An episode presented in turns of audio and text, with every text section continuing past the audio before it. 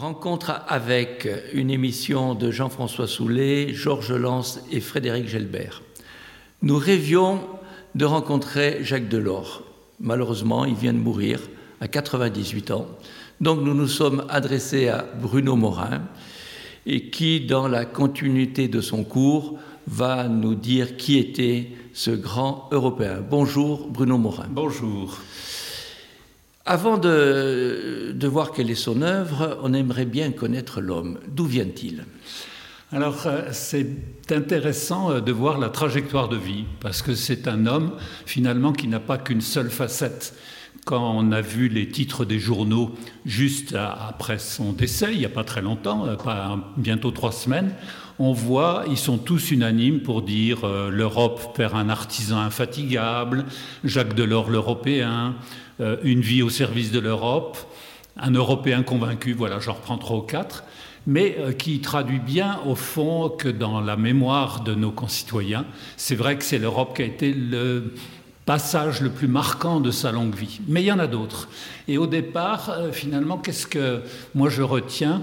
C'est euh, d'abord un milieu social plutôt simple. beaucoup de parents avant lui avaient travaillé, mais dans des postes plutôt modestes à la Banque de France. Donc un milieu de fonctionnaires. Oui, voilà, on peut le dire ainsi mais avec chez lui finalement des centres d'intérêt qui étaient assez variés. Au départ, quand il raconte les premières étapes de sa vie, il rêvait d'être metteur en scène, par exemple. Donc le cinéma l'attirait. On ne le voit pas un artiste Non, alors c'était plutôt d'en faire jouer que jouer lui-même. Hein, et voilà.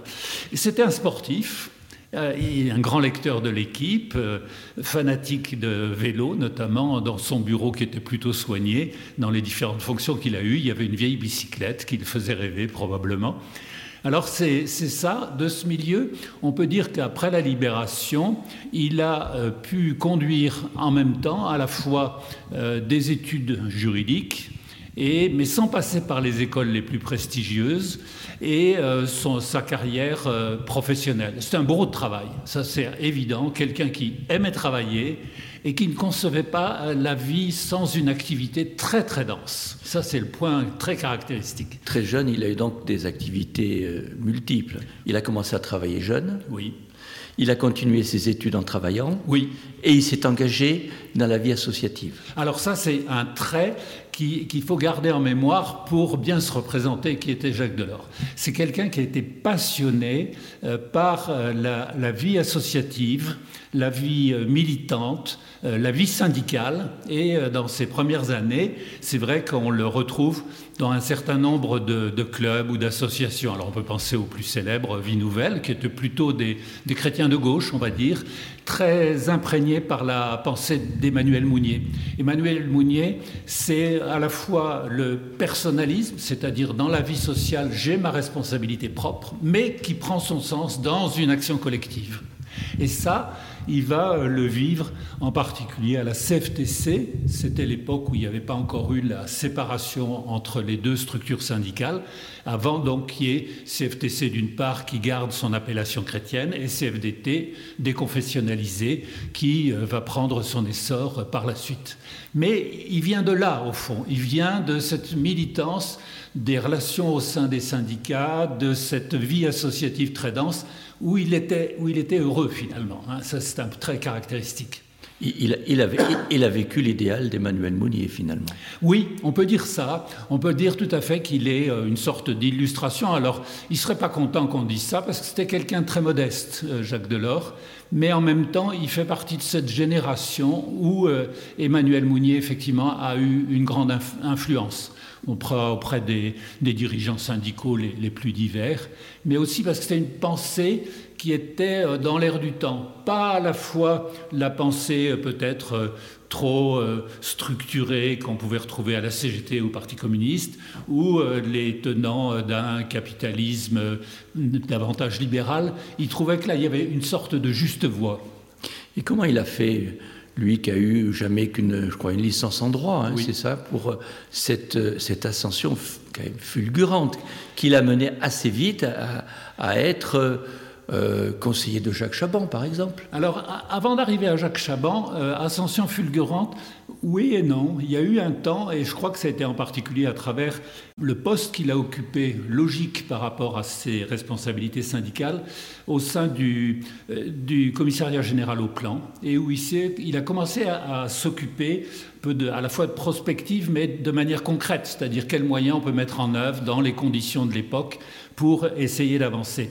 Et alors effectivement, il y a eu euh, ce poste à partir de 1969 qui était curieux parce qu'il était plutôt de gauche, il n'y a même aucun doute là-dessus. Euh, le gouvernement Chaban-Delmas, c'était un gouvernement plutôt de droite. Et euh, ce qui l'a intéressé, c'est que chez Chaban, il y avait une espèce d'idée forte à laquelle, entre nous, il a fortement contribué. C'est le concept de nouvelle société c'était intéressant parce qu'il a pu mettre en œuvre cette euh, propension qui était la sienne à la négociation sociale.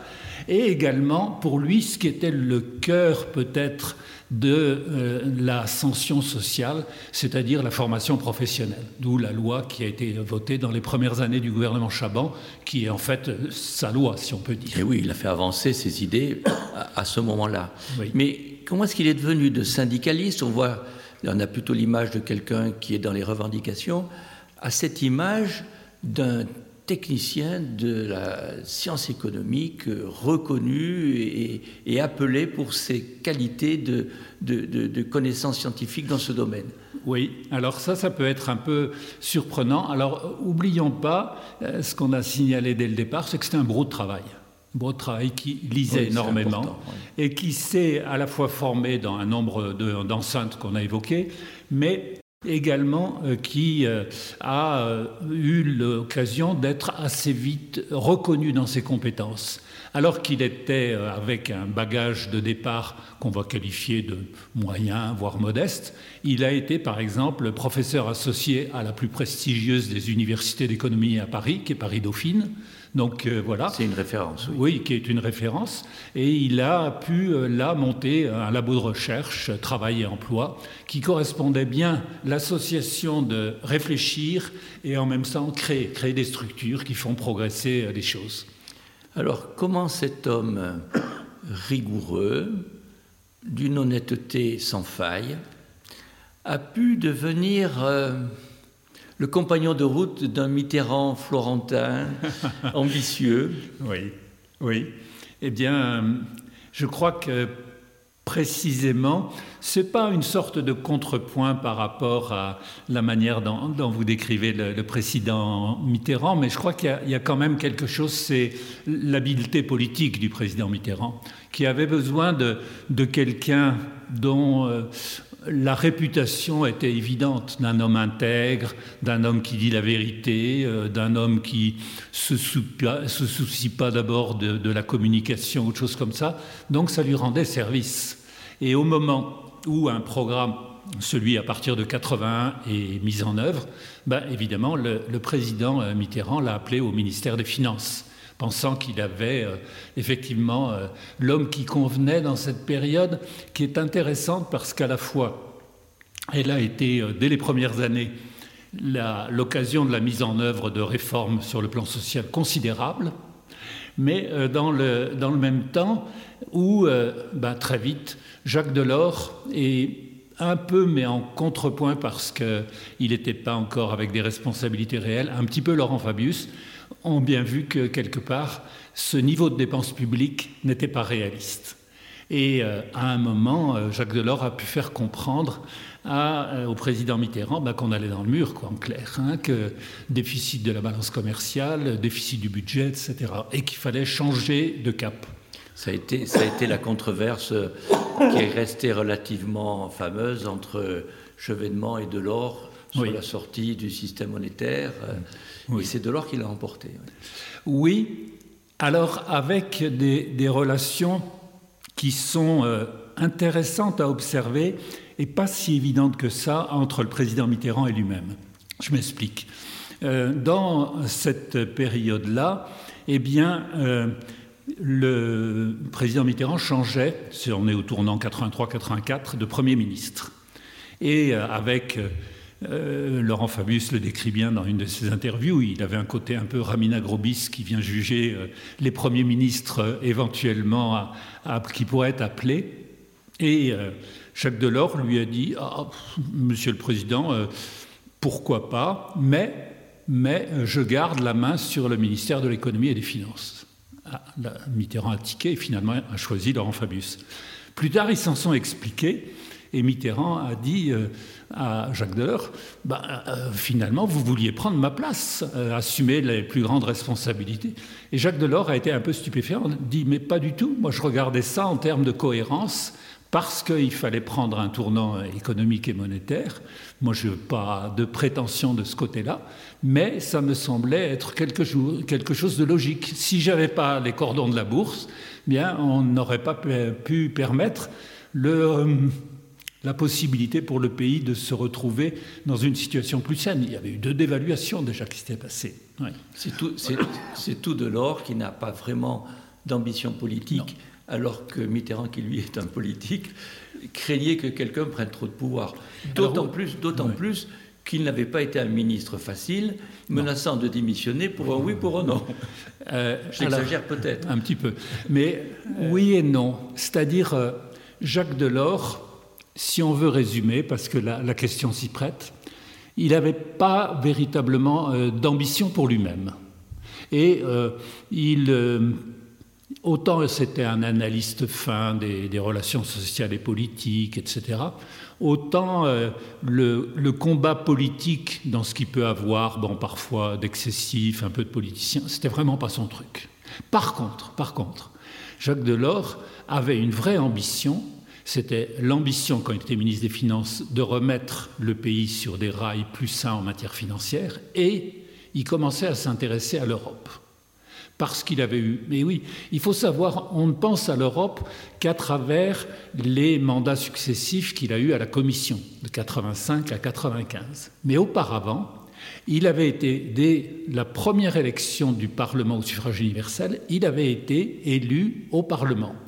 Et il avait une certaine reconnaissance, puisqu'il a été euh, très vite élu président de la Commission économique du Parlement. Et là, il a tissé tout un réseau de relations, de gens avec qui ils étaient un peu sur la même longueur d'onde, qu'ils appartiennent à la démocratie chrétienne ou à la social-démocratie. Il allait un peu regarder des deux côtés. Et c'est là où il a commencé à comprendre que le devenir de la France, il s'inscrivait dans le devenir de l'Europe.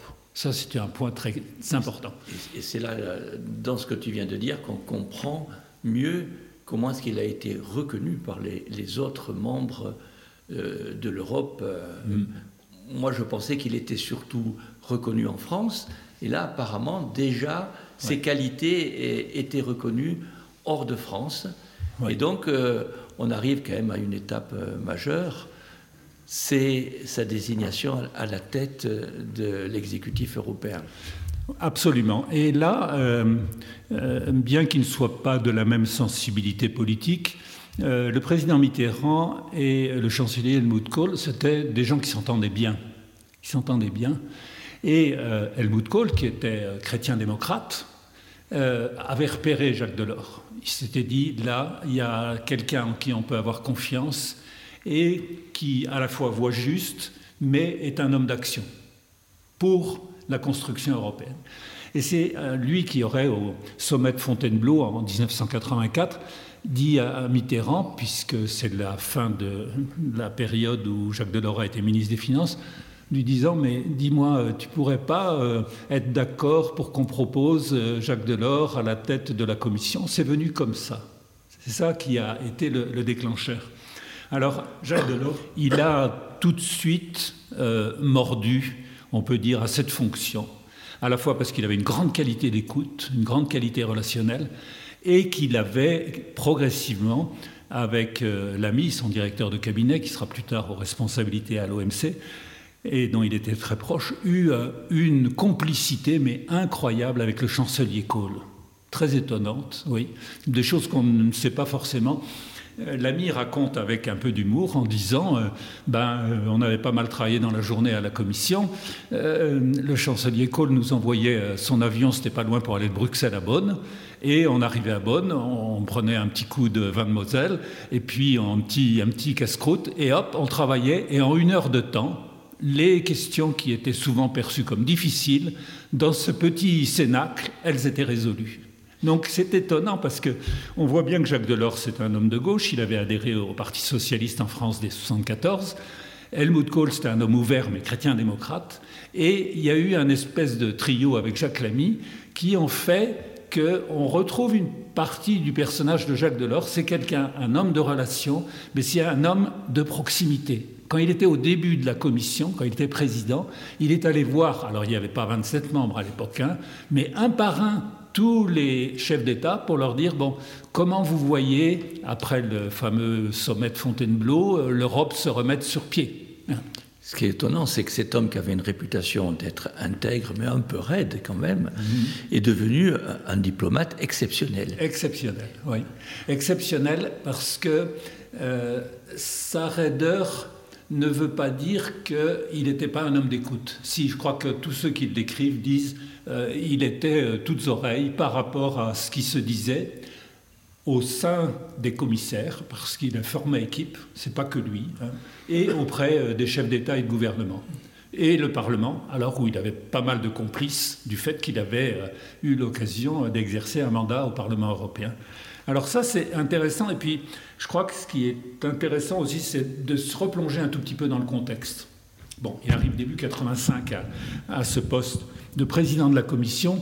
Et, qu'est-ce qui se passe dans le monde? Qu'est-ce qui se passe? D'abord, à l'Est, ça commence à bouger. Alors, euh, souvenez-vous euh, des euh, conférences que donne Jean-François Soulet sur cette période-là, que ce soit en Pologne, avec Solidarność, dans les pays baltes, ailleurs.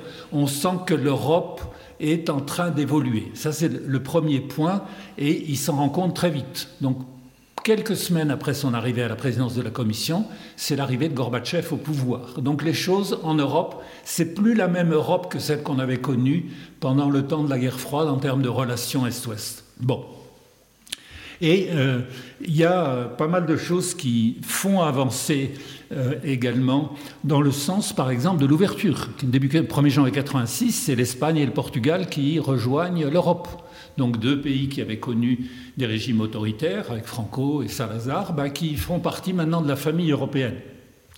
C'est aussi un point qui est triste et qui a marqué évidemment la vie de l'Europe, c'est que c'est le moment où va se passer peu de temps après, le 26 avril 86, l'affaire de Tchernobyl. L'affaire de Tchernobyl, ça veut dire il n'y a pas de relation, un peu quand même. C'est-à-dire c'est le moment où, après une catastrophe de ce type-là, l'Europe a conscience que eh bien, euh, l'URSS ne fonctionne plus comme avant. Euh, bon, très vite, on va avoir Gorbatchev qui en parle au titre de la glasnost. Il faut être transparent sur ce qui s'est passé.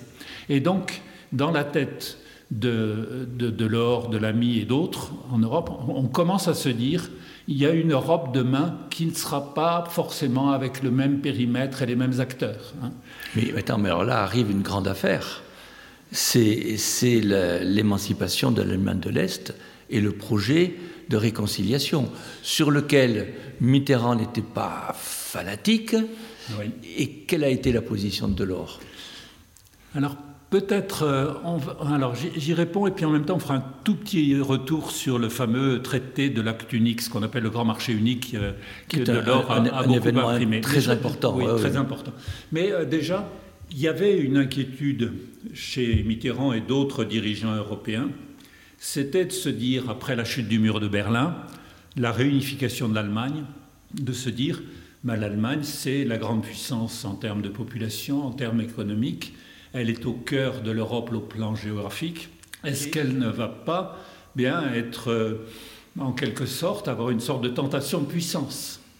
Et là, alors on ne connaît pas toutes les conversations qu'il y a eu entre Delors et Helmut Kohl. On sait juste que Delors a eu quelques phrases lors d'une interview, mais plus tard, disant que Helmut Kohl, en clair, avait été génial dans la question de la réunification, en acceptant tout à fait la parité alors qu'elle n'existait pas entre le marque de l'Ouest et celui de l'Est, qui était évident, en acceptant de consacrer des budgets considérables très pour cher, euh, oui. le, ra- le rattrapage, etc. Et en gardant une certaine capacité propre, c'est-à-dire le système des Länder, de l'État fédéral, n'était pas une manière de, de- de tout englober tout de suite trop vite. Donc ça, c'était c'était bon. Il y a dans cette, euh, dans cette euh, affaire de, l'Allemagne quelque chose qui a, je crois, euh, a atténué les appréhensions qu'il pouvait y avoir. C'est euh, très vite le chancelier Kohl qui a dit mais l'Allemagne est un pays européen parmi d'autres. L'Allemagne n'a aucune prétention d'exercer un leadership sur l'Europe. Et ça, c'est tout à fait possible que Jacques Delors, qui avait, bon, qui avait l'oreille du chancelier Kohl, lui ait un peu soufflé, mais ça correspond, je crois, à ce que le chancelier Kohl voulait. Alors, euh, en- en- avant cette période-là, il y avait eu quelque chose d'important qui est autour de ce qu'on appelle le grand marché unique ou le traité de l'acte unique. C'est quelle année? Alors 86, mais le, le traité de l'acte unique, euh, il a été à la fois très bien préparé et euh, très, bien, très bien organisé comme étape. Alors il y a un point, euh, là évidemment on est à la radio, mais euh, qui, qui est assez intéressant. Dans toutes les publications qui parlent de l'Europe dès cette période-là, on voit apparaître au centre du schéma institutionnel, au centre du schéma institutionnel, la Commission. Donc, dans, dans les étapes de la construction européenne, euh, le marché unique a, a marqué une date majeure. Oui. On s'est senti européen à partir de là, quelque part. Oui. Libre circulation, marché, si je ne me trompe pas, des personnes, des marchandises, des capitaux à ce moment-là. Oui, absolument. Hein, on est là. Alors, on pourrait penser, mais dès le traité de Rome, qui a mis dix ans à se mettre en route, euh, on avait déjà la suppression progressive des droits de douane. Mais le grand marché unique, il va beaucoup plus loin en supprimant tout ce qu'on appelle des barrières techniques. Euh, Jacques Delors racontait en boutade que pour euh, un camion qui passait d'un pays européen à l'autre, il fallait pratiquement une demi-journée pour les formalités douanières et administratives. Je te coupe, c'est ce que vivent les Anglais en ce moment. voilà. Donc, euh, que ça collait pas, quoi, qu'il fallait avoir un véritable espace européen. Alors ça, ça là-dessus, euh, la Commission, c'est vrai, a joué un, un, grand rôle et il y avait un certain consensus pour assumer ce rôle-là.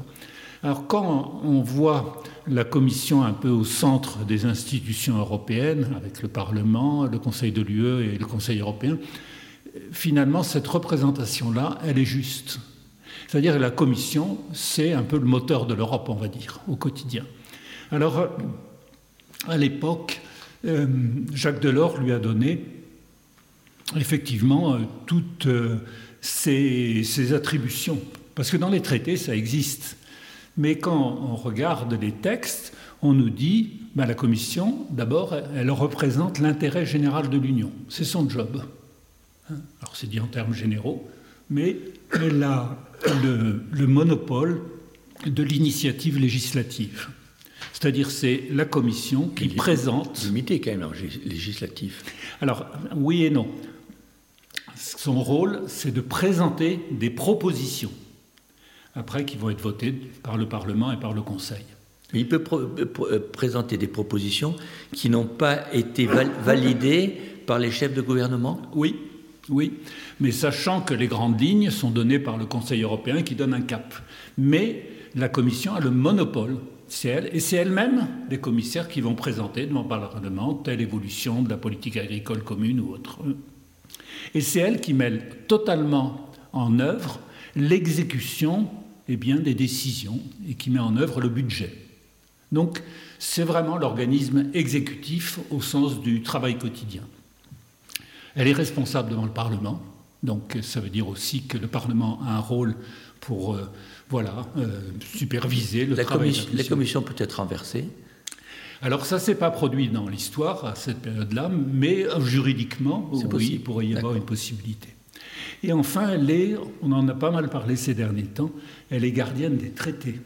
Alors ça paraît un terme un peu vague, mais lorsque, euh, à la suite des traités qui sont plus loin, dont on ne parlera pas aujourd'hui, comme le traité de Lisbonne, a été prévu eh bien, que certains crédits qui peuvent être octroyés à des pays européens peuvent tout à fait être suspendus dans la mesure où tel pays ne respecte pas les normes de l'Europe, par exemple en termes de respect de la séparation des pouvoirs avec le judiciaire.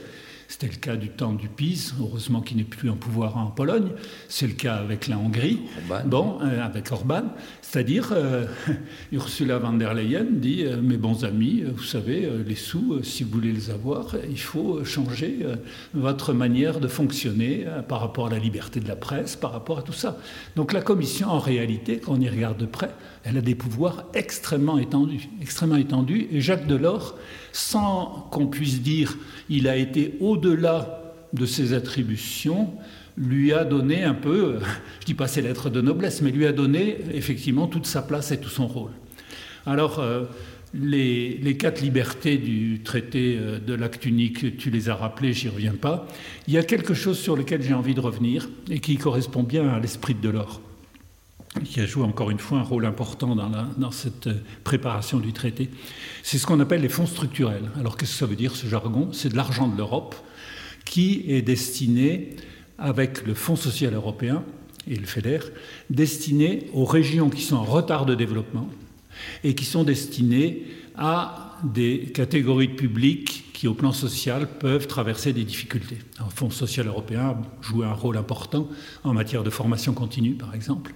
Et pour euh, les fonds structurels pour les régions en retard de développement, eh bien, euh, voilà, l'Espagne et l'Italie, l'Espagne et le Portugal qui rentraient dans l'Europe en ont assez largement bénéficié. L'idée qui était présente dans ces traités et où encore une fois Delors a joué un grand rôle, c'est de dire on ne peut pas avoir euh, une Europe de riches et une Europe qui court après en retard de développement. Et ça, c'était une idée tout à fait intéressante et qui est, qui est fort bien passé. Et puis, pour entrer, en terminer avec, euh, avec l'acte unique, il y avait une question de méthode. Une question de méthode, c'était euh, si on faisait tout avec l'unanimité, même si on était moins nombreux à l'époque, ça allait poser problème. D'où c'est l'introduction de nouvelles normes de procédure pour que pas mal de domaines deviennent des actions qui soient décidées à la majorité qualifiée ce qui était plus raisonnable, parce qu'à l'unanimité, il peut y avoir toujours quelqu'un qui trouve à redire. Madame Thatcher. Alors exactement, Madame Thatcher. Alors c'est assez amusant, parce que Delors, qui, qui avait beaucoup de bonnes relations avec tous les dirigeants européens, il n'aimait pas beaucoup Madame Thatcher, et on le comprend. Et alors c'était souvent, c'était souvent la bagarre. Mais sur le fond, c'est très intéressant à observer. Madame Thatcher, pour elle, n'existaient que des chefs d'État ou de gouvernement. Jacques Delors et la Commission, c'était des fonctionnaires qui font ce qu'on leur dit de faire. Point. Et on voit tout l'hiatus parce que derrière, il y a la version Europe intergouvernementale, les chefs d'État.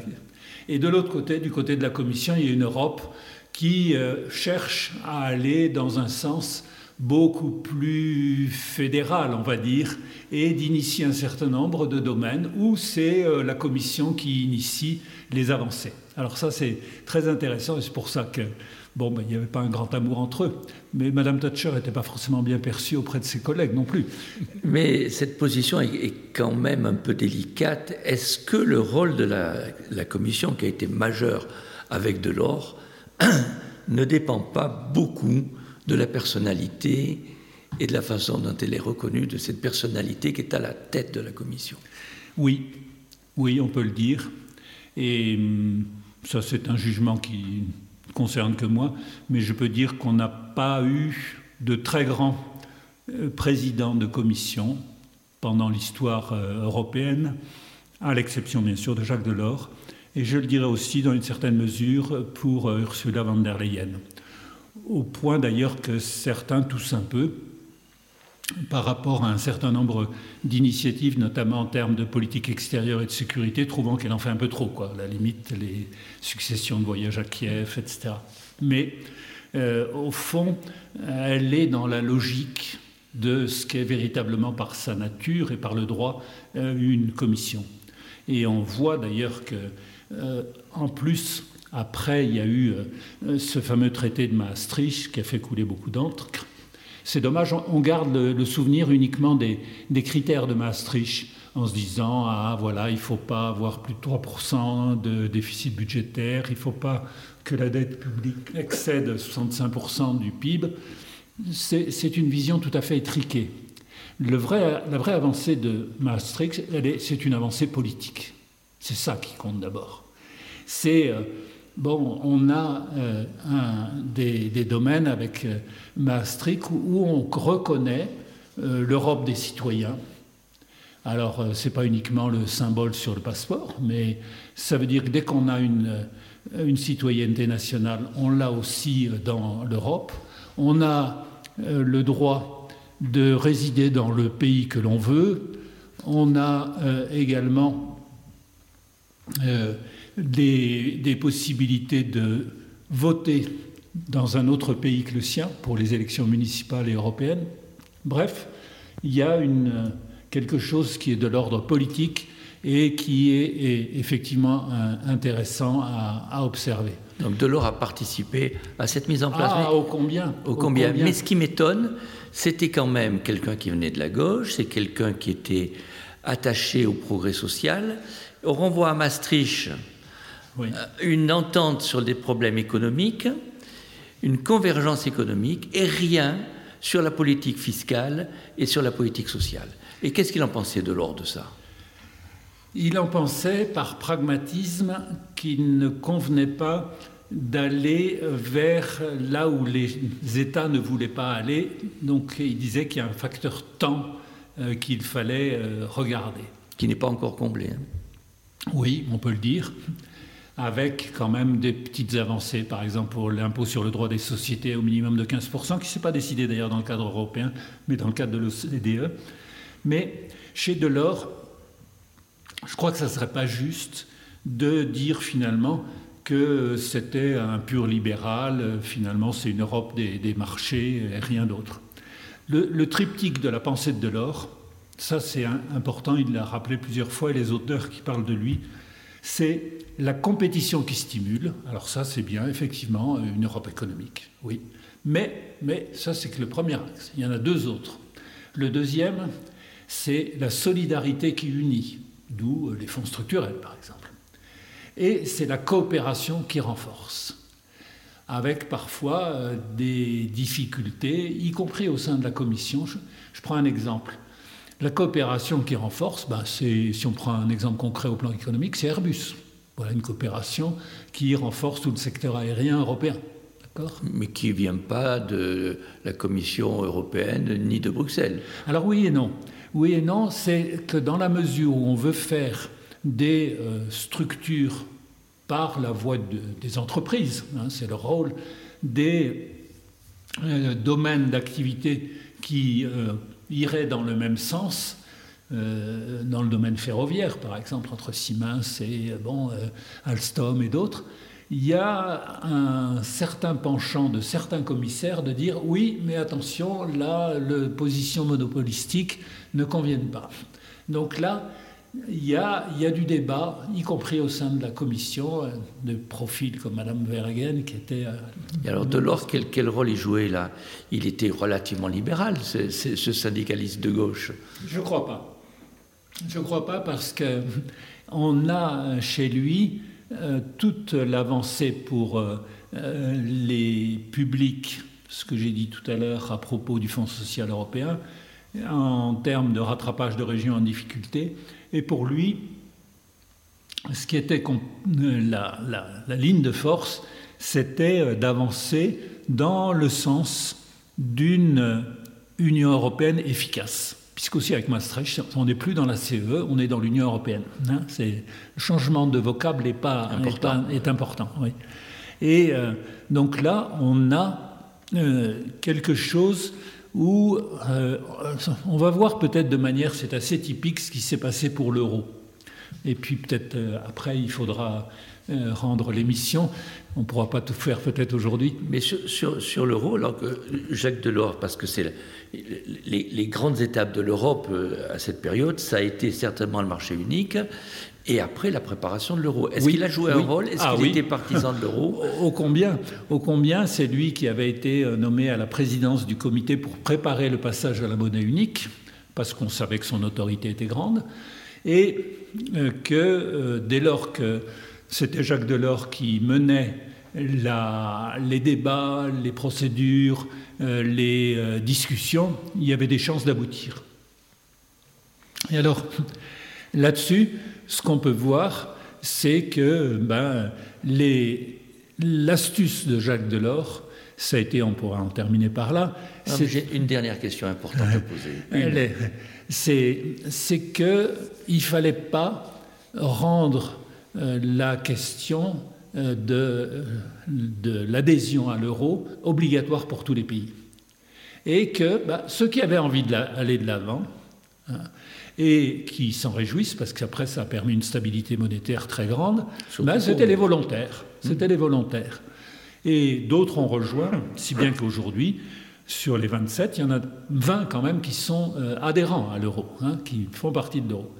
Alors, beaucoup de discussions avec nos amis allemands parce que ben ils étaient habitués à un Deutschmark stable, fort, etc. Et là, il y a un personnage qui est Jacques Delors qui a joué un grand rôle pour leur faire euh, lever leurs appréhensions. Et plus tard, quand on verra tout le rôle de l'euro, notamment pendant la crise de subprime 2008-2010, bah, c'était ce président, avant Christine Lagarde de la Banque Centrale Européenne, qui est euh, Mario Draghi, lui qu'on a appelé Super Mario, qui a été un homme de génie pour remarquable. Donc euh, voilà, ça, quand ça s'est mis en route, 1er janvier 1999, Jacques Delors n'était plus président de la Commission. Mais tout le travail à l'amont, oui, c'est son équipe qui y a très largement contribué. Donc il a participé à toutes les grandes étapes de la construction européenne. Et on se trouve en décembre 1994. Il est le grand favori de l'élection présidentielle. Hmm. Je me souviens encore de cette émission avec Anne Sinclair, où il détaille un programme de président fabuleux. On disait bravo. Et à la fin, il dit Je ne me présenterai pas. Hmm. Quelle surprise. Est-ce que c'était pour les gens qu'il connaissait une surprise? Je ne peux pas répondre à, la question. Euh, il y avait très peu de personnes qui étaient dans la confidence. Je crois qu'il y avait sa fille, Martine Aubry. Mais en même temps, je crois qu'il y a des choses dans la décision de Jacques Delors à ce moment-là qu'il ne faut pas oublier. La première chose, c'est que euh, se battre dans l'arène politique, on l'a déjà dit, ce n'était pas trop son truc. Et lui, ce qu'il voulait, c'est si il se présentait à la présidence de la République, c'est d'avoir une majorité stable et assez grande, qui aille depuis le Parti socialiste, bien sûr, jusqu'au centre, disons le centre façon Bayrou.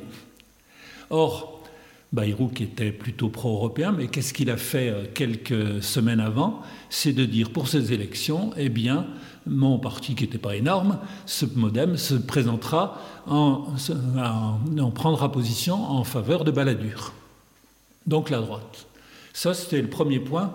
Donc dans la réflexion de Jacques Delors, de dire, mais y compris au sein de personnes qui ont un volontarisme européen, eh ben, les voix vont s'éparpiller et dans la conduite des affaires ben, va être très compliqué.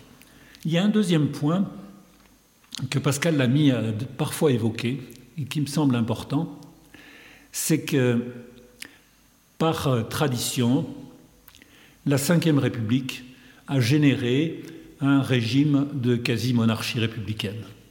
Et ça, c'est quelque chose dont Jacques Delors avait horreur. C'est-à-dire, le, alors si on revient même à notre aujourd'hui, c'est encore plus net avec le, président Macron, mais c'est à l'antipode du mode de fonctionnement et des valeurs de Jacques Delors. Ces valeurs, elles n'étaient pas là.